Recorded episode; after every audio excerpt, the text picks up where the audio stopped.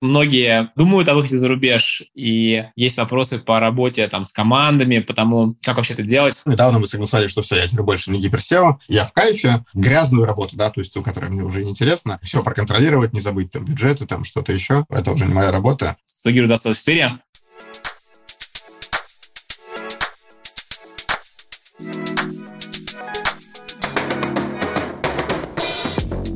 Друзья, здравствуйте! Я Филипп Гузенюк, и это очередной выпуск подкаста «Стратегируй».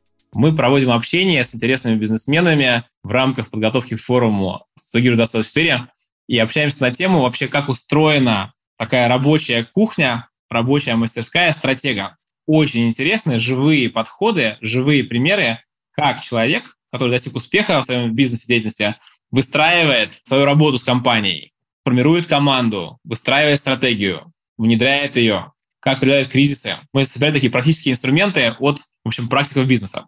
И у нас сегодня в гостях Леня Довбенко. Леня, привет. Привет. А скажи пару слов а, про то, кто ты, расскажи про себя, такая короткая история, чтобы люди поняли вообще, как относиться к твоим дальнейшим словам. Так, ну, меня зовут Леонид Довбенко, 39 лет. Э, по бизнесу, ну, у меня есть такие три роли, там, где я стратег, это зрелая группа компаний из 10 проектов примерно, которые работают в нескольких странах. У нас там примерно 700 человек работает. В прошлом году оборот 1,3 миллиарда был рублей. В этом году где-то 2 будет значит, достигатор, и то, на что я значит, большую часть своего времени трачу, это Yellow Market, Yellow Hub в Дубае, компания, которая занимается быстрой доставкой продуктов из драгсторов и помогает брендам товарным выходить в эту часть света и масштабироваться в основном через онлайн-каналы. И есть роль инвестора. 26-ю мою сделку сделали на этой неделе. 26 компаний, где я ранний-ранний инвестор, помогаю начинающим, в основном фаундерам, немножко денежкой и какими-то советами. Вот такой мой прикладной бизнес-опыт. Я знаю, что у тебя в опыте там, да, работа и управление десятками бизнесов, ты управляешь через стратсессии, ты много помогаешь как бы, структурно своим командам бизнеса подходить, ты обучаешь руководителей, у вас специальная школа руководителей. Расскажи про подход к бизнесу, вот на чем он строится.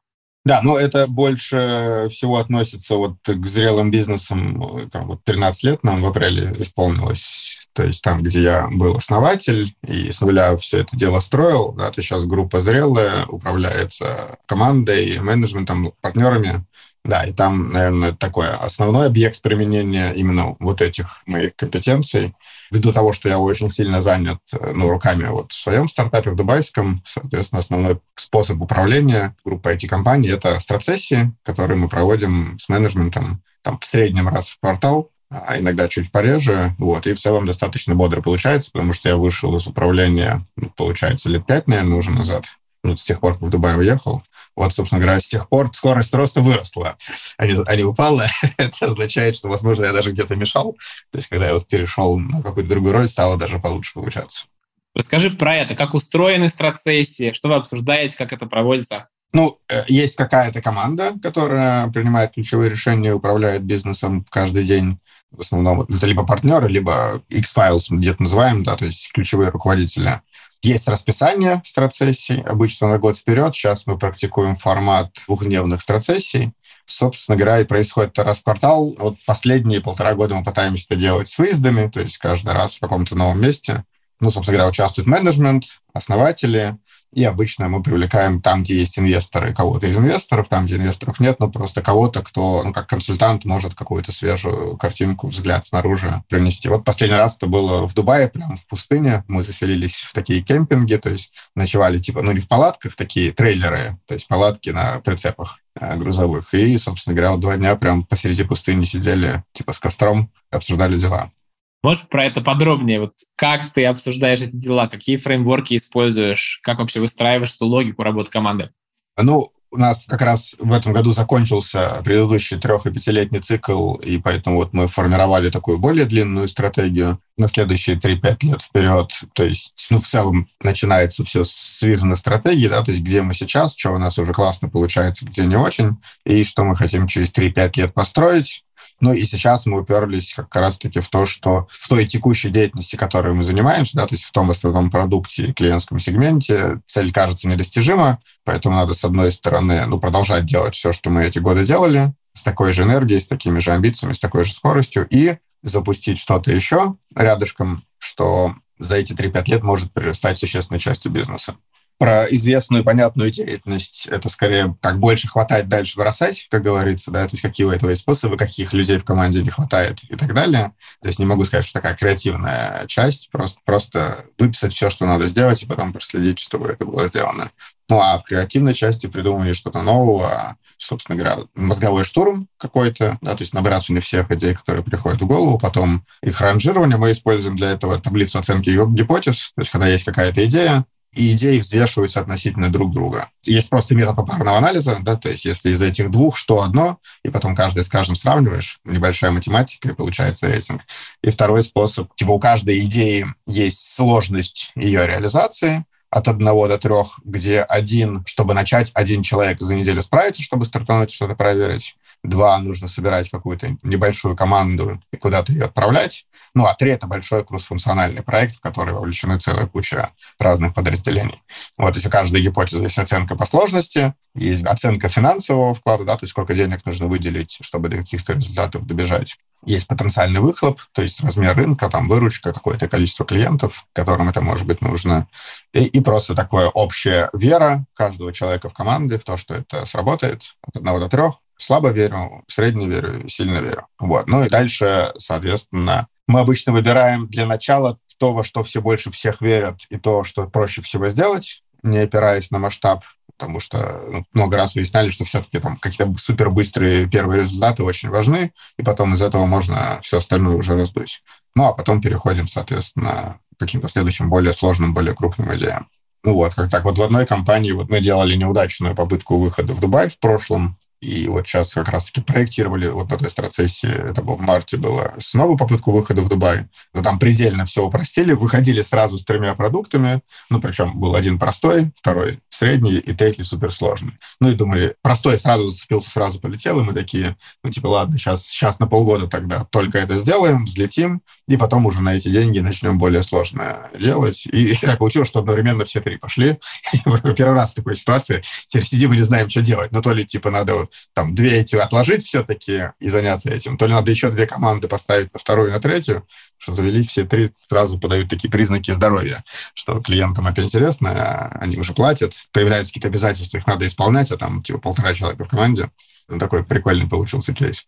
Я знаю, что ты очень используешь такие интересные а, подходы к определению ключевой роли собственника или SEO в компании. Ты рассказал, что ты отвечаешь за конверсию организации и смотришь в эту точку «да» клиентскую, где клиент говорит «да», а расскажи про это подробнее, потому что я вижу, ну, что... Вот, да, мы как раз недавно наконец-то легализовали роль, потому что я раньше такой, типа, и гиперсео, ну, то есть финальный ответственный за все, что происходит, и, типа, и вот за этим слежу. Недавно мы согласовали, что все, я теперь больше не гиперсео, я теперь занимаюсь только этим, типа, вот этот гиперсео, это кто-то другой там в каждом проекте, мы выбрали этого человека. Главный исполнитель, рейнджер тоже другой, а я только вот эту часть трекаю, да, и все, и наконец-то я в кайфе, потому что, ну, это не занимает много времени, у меня супер классно получается, и при этом грязную работу, да, то есть ту, которая мне уже не интересна, интересно, все, все проконтролировать, не забыть там бюджеты, там что-то еще. Это уже не моя работа. Да, ну вот эта вот работа по контролю конверсии, как это происходит. На ранней стадии, когда еще продаж нет, просто прилетает какой-то интерес, то есть прилетает клиент, которому интересно с нами об этом поговорить. Я внимательно вкапываю, что это за клиент, э, что у него вокруг нас происходит, как он вообще дошел до такой жизни, почему он решил начать именно этим бизнесом заниматься, почему у него в бизнесе случилась проблема, как он начал искать решение, как он нашел нас. Ну и, собственно говоря, из этого мы там формулируем какие-то следующие гипотезы, как там сайт переделать, как рекламу переделать, как презентацию переделать, чтобы ну, вот еще больше таких клиентов, скажем так, попадалось в наши сети. Ну, вот с такими же проблемами в такой же ситуации. Ну, а потом, когда случается продажа, то, получается, такой цикл замыкается, и все. То есть вот мы такому клиенту в такой ситуации, при такой проблеме, вот такой продукт продали, такое решение, ну и все. Дальше задача сделать так, чтобы таких повторяющихся сценариев было как можно больше. Вот. Ну и у меня получается быстро вот это вот ухватить и, собственно говоря, сгенерить, как еще таких сгенерить. То есть каким способом, что бывает не всегда очевидно, что вот, ну, вот пришел Вася, он такой, и вот он хочет это. А где еще таких Вась взять? Порой непонятно получается быстро это придумать. Ты говоришь, что вот есть в компании ключевая точка, от которой выстраивается бизнес. Когда клиент говорит компании «да», он прямо говорит, я покупаю у вас, я вижу ценность, я готов инвестировать свои деньги, неважно, B2B, B2C, в вашу компанию. И вот ты разными да, способами мониторишь эту точку, Если в B2B там сложнее, там нужно глубже погружаться, разговаривать там глубину эти, да? Если B2C, то прямо можно посмотреть на там записи звонков или там менеджеры тебе сбрасывают, да, вот эти вот, что сказал клиент за 5 секунд до того, как он сказал да, да, или что он нас купил, что мы ему говорили. И ты получаешь эти данные и прям в моменте докручиваешь воронки продажные, да, воронки. Ну вот да, вот, например, вот в Ялахабе, да, где мы занимаемся выводом товарных бизнесов в Дубай, вот, например, как Вкусвилл оказался в Дубае, да, вот с помощью этого решения. Там мы сейчас прям ввели, то есть у нас есть какая-то реклама, какие-то публикации в СМИ, там вот телеграм-каналы, там Инстаграм, откуда прилетают заявки. Дальше их все встречает квалификатор, он вообще ничего не продает, то есть его задача, задать клиенту там 10 вопросов, причем эти вопросы разные в зависимости от того, откуда клиент пришел, какой национальность, на каком языке разговаривает. То есть у нас особенность, что сейчас там 40% только запросов русскоговорящие, а все остальные откуда угодно, там от Америки до Австралии.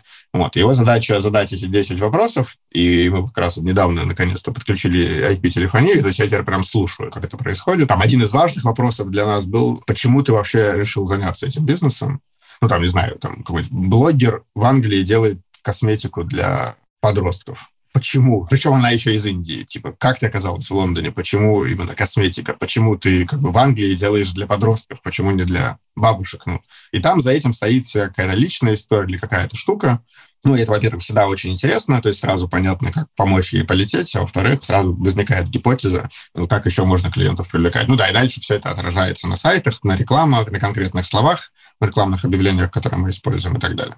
Супер. Я вижу во многих компаниях стремление быть клиент-центричными, но очень мало вижу, чтобы у первого лица был реальный инструмент ежедневного контакта с клиентом и влияния на клиент-центричность компании. Сейчас мы так коротко об этом говорим. Кажется, что для слушателей тут прямо можно обвести текстовыделителем это место, да, и про это вот подумать, что у компании есть там всего лишь три метрики, да, это воронка, мы клиентов привлекаем, да, конверсия угу. и средний чек. Да, ну вот у нас, например, все предприниматели, которые делают косметику, вот у 8 из 10 примерно история повторяется. Там есть какой-то, кстати, путь героя всегда, но а, во время пути героя это история, что я работал визажистом 10 лет, и потом начала делать инструменты для визажа. Я там работала врачом-нутрициологом, или там я клеила ресницы, и придумала лучший в мире клей для ресниц, потому что, ну, типа, все предыдущие клеи были отстой.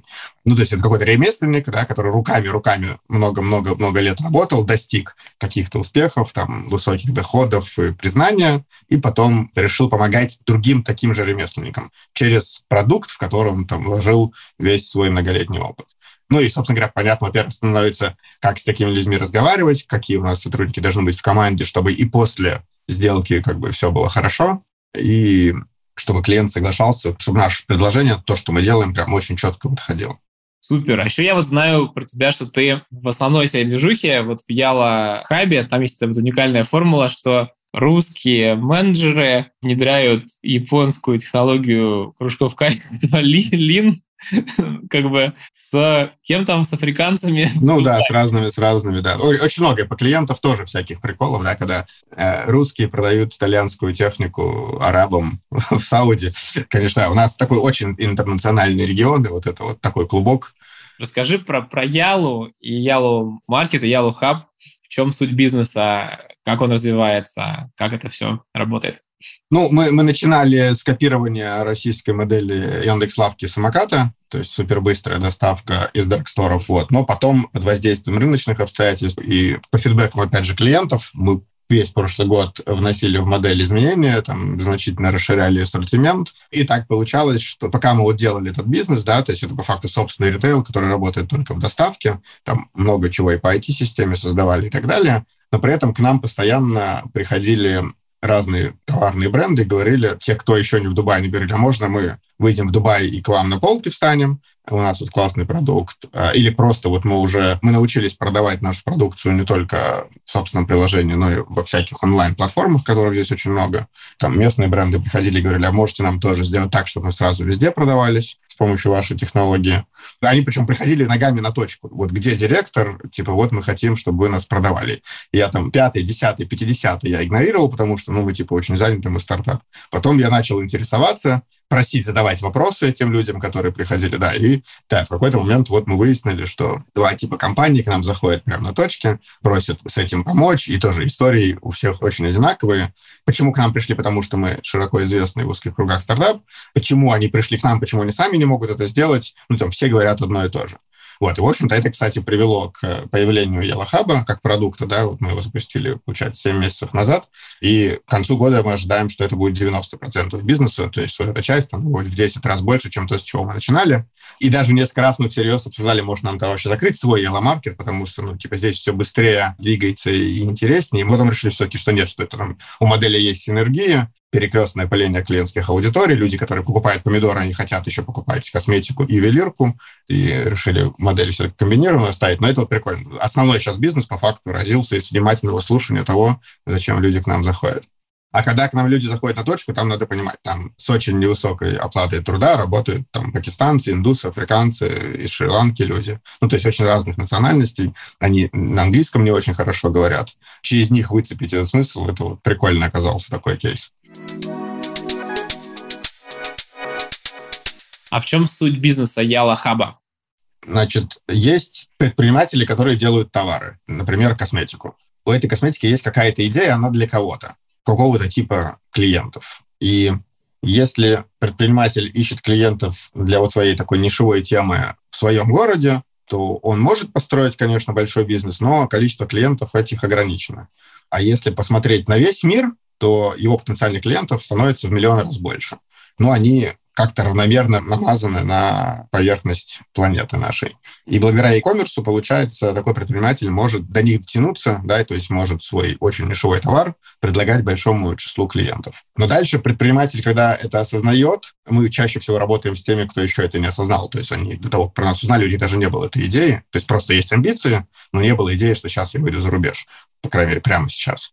Все хотят когда-нибудь за рубеж, но там редко кто готов на этой неделе начать зарубежные продажи.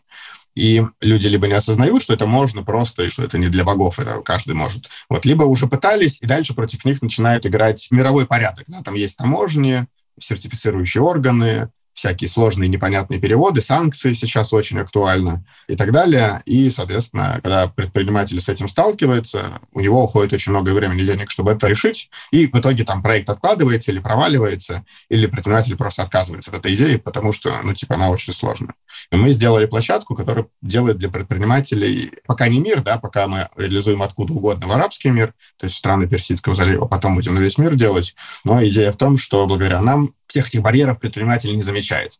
То есть он начинает выходить за рубеж так же, как в магазин через дорогу. Ну, то есть это такая же для него задача. Ну и дальше под капотом мы там реализовываем кучу механизмов. Там мы перебрасываем пробную партию в Дубай сэмплингами, делаем тестовые продажи, собираем вот обратную связь, опять же, по этой же технологии, делаем какое-то заключение о том, что хорошо, что плохо, что нужно улучшить, или там какая будет экономика, какой бюджет на маркетинг нужен дальше и так далее.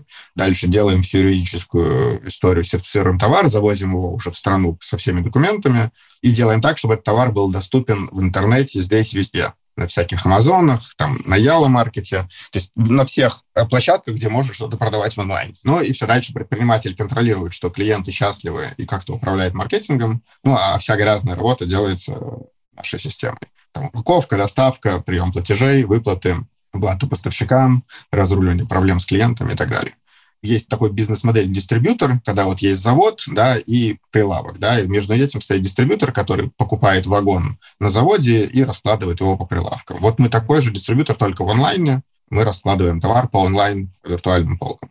Звучит как э, прямо какая-то мечта голубая для многих людей, потому что, ну, действительно, люди, которые делают очень качественный продукт, и где проблема с этими самыми следами и с расширением, и вот острое желание выручки в доллар, что ты его называешь, да? Да, да. Прямо серьезно помогаете. Да, ну причем мы сначала думали, что будем делать это только здесь, но потом у нас несколько брендов сюда вышли, закрепились, и мы просто для прикола, а что если мы откроем продажи на весь мир прямо с Дубая и просто в рекламе настройку геотаргета просто уберем арабские страны? Вот. И нормально оказывается, что есть такие же люди в Нью-Йорке, которые хотят заказать это, есть в Лондоне, есть в Австралии. Там их что-то объединяет, ну, например, там это русская косметика для русских во всем мире, например, или одежда для, для йоги. там язык уже не важен, это просто одежда для йоги. И, в общем-то, и все, и оно работает. Ну, понятно, что там нет тогда супербыстрой доставки, но когда как раз-таки сила нишевого товара, что клиент хочет именно его, он может неделю-две подождать, пока оно доедет, то есть там нет проблем. Ну и да, достаточно прикольно получается. То есть ну, мы прям очень тащимся от того, что получается создавать. Действительно круто. От чего ты тащишься? Вот в чем прикол? В каком-то движке у тебя вот столько компаний разных, столько движухи, ты просто какой-то вот, ну, в смысле производительности, количества этого всего, ну, очень человек э, такой, я знаю, плотно загруженный. На каком топливе едешь? Что для тебя вообще смысл? Ну вот на этом, когда клиент говорит «да», я не знаю, мне кажется, это очень круто. При всем многообразии, которое есть в мире, то есть кто-то кому-то предложил, и тот сказал сразу «да», круто это масштабировать. То есть вот эти «да». А дай примеры вот таких вот историй. Я знаю, что просто многие а, думают о выходе за рубеж, и есть вопросы по работе там с командами, по тому, как вообще это делать.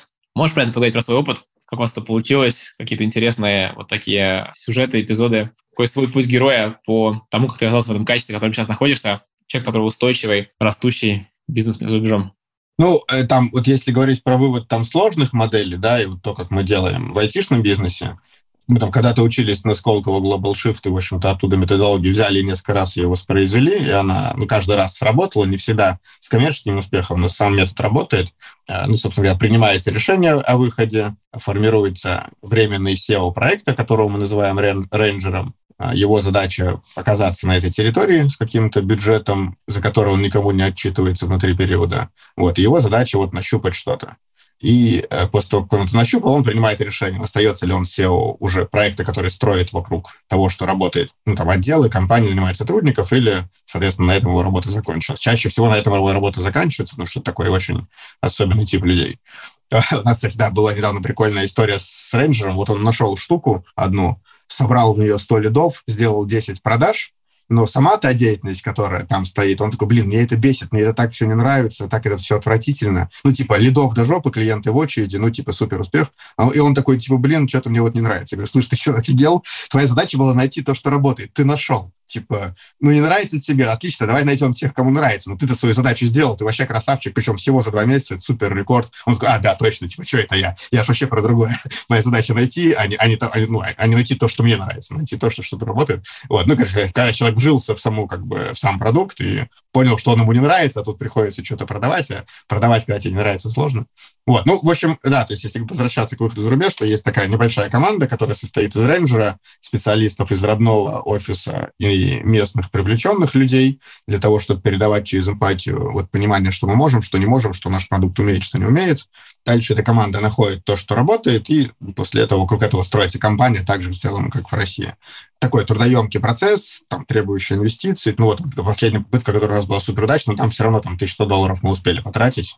До этого там в айтишных во всех наших случаях там где-то 500, где-то 600 тысяч долларов уходило до выхода на безубыточность.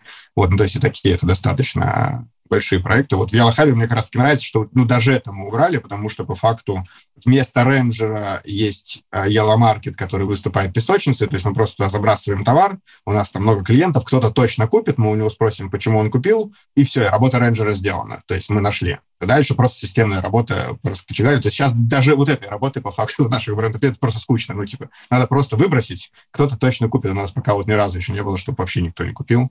Скорости у всех разные, и обороты, да, то есть того, насколько круто нам заводится, но всегда кто-то, короче, сразу покупает. Поэтому, да, то есть есть вот эта наука по выводу за рубеж сложных моделей, которая в целом в основном основывается на том, что мы там приезжаем, пытаемся продавать как есть. Если не получается, то мы откатываемся на момент, с которого вообще бизнес возник, и на момент ключевой компетенции, и потом ищем вокруг ключевой компетенции что-то, что этому рынку, клиентам на этом рынке может быть интересно. Вот, и как только нашли, начинаем строить вокруг этого компанию. Да, и прикол в том, что она может сильно отличаться от бизнеса дома, потому что мы не продукт копируем, а строим какой-то бизнес на основе компетенции, и новый продукт за рубежом он может отличаться. Бизнес-модель может отличаться от образования или вообще все. Может отличаться прям все. Что тоже норм, я, я тоже считаю это успехом. Я знаю, что сейчас, ну, естественно, многие-многие русские строят бизнес за рубежом или пытаются это делать, и что есть часть такая как бы, бизнесовых сложностей, и понятно, что пока там рано ждать каких-то, да, вот, ну, там, больших историй, эта волна, она прорастет через год-два, да, активно.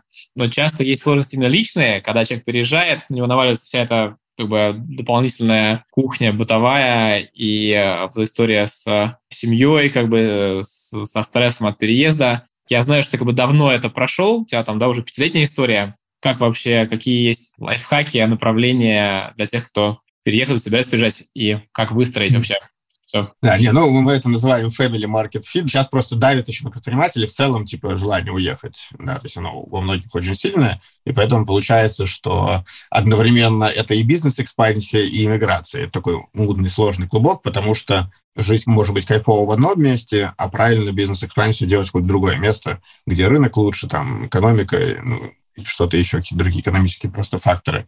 Вот сейчас все это смешивается в такой клубок, да, и поэтому действительно я вот тоже по своим знакомым вижу много проблем. Изначально мне повезло, что в целом семья одобряла выбор именно Дубая, потому что мы выбирали тоже там Америку, Европу, смотрели Австралию. Пять лет назад выбрали именно Дубай, и семья это изначально одобряла, и поэтому мне было достаточно легко, и там сначала мы командировками, потом длинными командировками по три, по три месяца, и потом полностью там гардеробную, так скажем, перевезли, и, и здесь живем. Но я просто видел очень много выходов, да, которые развалились от того, что как только перевозится семья сюда, начинаются школы, садики, няни, водители, климат, стройка семьи в культуру, что там, когда ты работаешь по бизнесу, ну, строится достаточно легко. И в целом даже, ну, это не так важно, ты просто бегаешь, и как-то тебе кайфово. А семья сидит дома, и все это хуже переносится. Я видел, да, очень много людей, которые из-за этого переехали, потому что ну, семья встроиться не смогла, в какую-то новую реальность обрести новых друзей, ну и, собственно говоря, сложно строить бизнес, когда у тебя дома кто-то недоволен и хочет уехать обратно к березкам. То есть сейчас я уже тоже понимаю, вот через Yellow Hub 82, что ли, бренд, там примерно 80 мы уже вывели, вот, ну и там вот последние 50, то есть никто в Дубай даже не приезжал. То есть это все-таки вот отделено, да, там экспансия от бизнес-экспансия от иммиграции. Особенно просто если еще говорить про Дубай. Дубай — это очень классное место для иммиграции, как я считаю, да, то есть классное место для жизни там первых лиц, фаундеров проекта и так далее. И очень плохой рынок для очень многих бизнес-моделей, потому что, ну, это просто маленький город на 3 миллиона. Здесь просто очень мало емкости, чтобы во многих нишах построить бизнес, и получается, что, ну, оно несовместимо. Ну, и у нас тоже вот в первом бизнесе, который я сюда привез, там сейчас там быстрее всего растет Пакистан, ну, как бы никто из нас в Пакистане никогда не был и не собирается. Ну, там ушло время, чтобы это понять, э, что не только в Дубае можно продажи делать. У нас с тобой близко к концу время интервью, и я вот чувствую, что ты, может быть, ценен, интересен своим взглядом вообще в целом на как бы, глобальную повестку эту бизнесовую, потому что ты ну, общаешься много с людьми из разных культур, и ты видишь много русских, которые выходят в мир, и я обычно спрашиваю, вот российский бизнес сегодня это, как ты видишь глобальный русскоязычный бизнес? Что это такое, как феномен? Скажи про это. Ну, а, я думаю, что у русскоязычного бизнеса в целом в мире, если смотреть, а, очень хорошая такая конкурентная позиция. Часто уже все знают, все выехали, все знают, да, там у нас лучший сервис, лучшие банки, лучший фудтех и много что с приставкой «лучший в мире» это прям точно, но просто мы об этом не знали раньше. Поэтому у всех предпринимателей, кто в России что-то классное построил, точно очень хорошая конкурентоспособность абсолютно в любом месте в мире. При этом мы в Россию, как в рынок, продолжаем верить, мы там развиваемся, у нас все растет, мы там запускаем новые компании, новые проекты, собираемся это, это делать. Вот, но в то же время абсолютно очевидно, что даже не с учетом там последней ситуации, а вот последние события последних, там, не знаю, 80 лет, да, там пандемии, кризисы, санкции, войны, там, сям, в целом, то есть кажется правильной такой идеей для долгосрочного будущего, ну, иметь максимальную диверсификацию, на всех уровнях, да, там, диверсификацию по тому, где ты продаешь, кому и в какой валюте, и куда эти деньги приходят, где ты производишь продукт, да, то есть он точно теперь не может производиться в одном месте, потому что в какой-то момент это место может оказаться случайно отрезанным, цепочка поставок может сломаться и так далее. Там по ключевой команде должна быть диверсификация, там, по национальностям. Мне кажется, в современном мире нужно быть готовым в любой момент, что любая валюта, любая территория может в какой-то момент оказаться отрезанной от мира. Или прекратить деловую активность, э, закрыть границы или что-то такое. И чтобы бизнес продолжал работать, он должен быть по принципу блокчейна построен везде по чуть-чуть, и закрытие конкретной страны, границы или маршрута э, торгового, логистического, оно никак на тебя не влияет, то есть ты можешь быстро пересобраться. Да, я думаю, что ну, там экспансия в мир — это сейчас не вопрос, это must-have для абсолютно для любых бизнесов, причем не только российских, также думают наши английские клиенты, американские, индийские, пакистанские, то есть у всех такая же штука, потому что они говорят, а, ничего себе, то есть оказывается, что может так случиться, что мы утром просыпаемся, и у нас в стране ничего не работает. Ну, там, ни Facebook, ни Instagram, и получается, что такой риск у меня тоже есть, это же где-то случилось в мире, прямо вот на моих глазах. Значит, я как предприниматель тоже должен об этом позаботиться и, собственно говоря, вот эту суету навести, чтобы, если это до моей стороны докатится, чтобы я был готов. И вот сейчас абсолютно вот в этом ключе предприниматели со всего мира думают, как мы видим. Как ты понимаешь, а какие компетенции необходимы предпринимателю, чтобы построить бизнес вокруг блокчейна, вот такой мировой? Что там самое важное? Я думаю, что самое важное просто понимать, что ты крутой предприниматель, и во всем мире твои продукты и услуги могут быть востребованы. Я вот когда сам первые шаги эти делал, то есть у меня был самый большой страх, что я какое-то такое, знаешь, ничтожество, самозванец, я на самом деле ничего не умею, и там какие-то другие люди, они идеальные, у них идеальный сервис, продукты, услуги, мне нечего предложить. И я очень боялся, что я сейчас приеду, типа, а кто я, а кто они. Вот. Потом оказалось, что, типа, все нормально вообще даже в некоторых там местах мы сильно лучше по определению просто потому, что мы есть без продукта и даже без опыта. Вот. Я думаю, что это такой основной сдвиг в мозгах, что люди везде одинаковые, у них очень похожие проблемы, боли, и, соответственно, они ищут решения примерно так же, и им можно продавать. Спасибо тебе за беседу. Мне кажется, очень ценно. Я уверен, что есть прямо ну, сотни тысяч людей, кто находится в этой точке. Я бы очень хотел но я там, хочу ли я, могу ли я там, да, могу ли я, вот это вот есть сомнение. И когда mm-hmm. слышу который по ту сторону находится этого вопроса, и вот я услышал, что 82 брендам помог уже выйти в эту зону, то, конечно, это обнадеживает и дает опору. Спасибо огромное. Да, спасибо, интересный вопрос, да.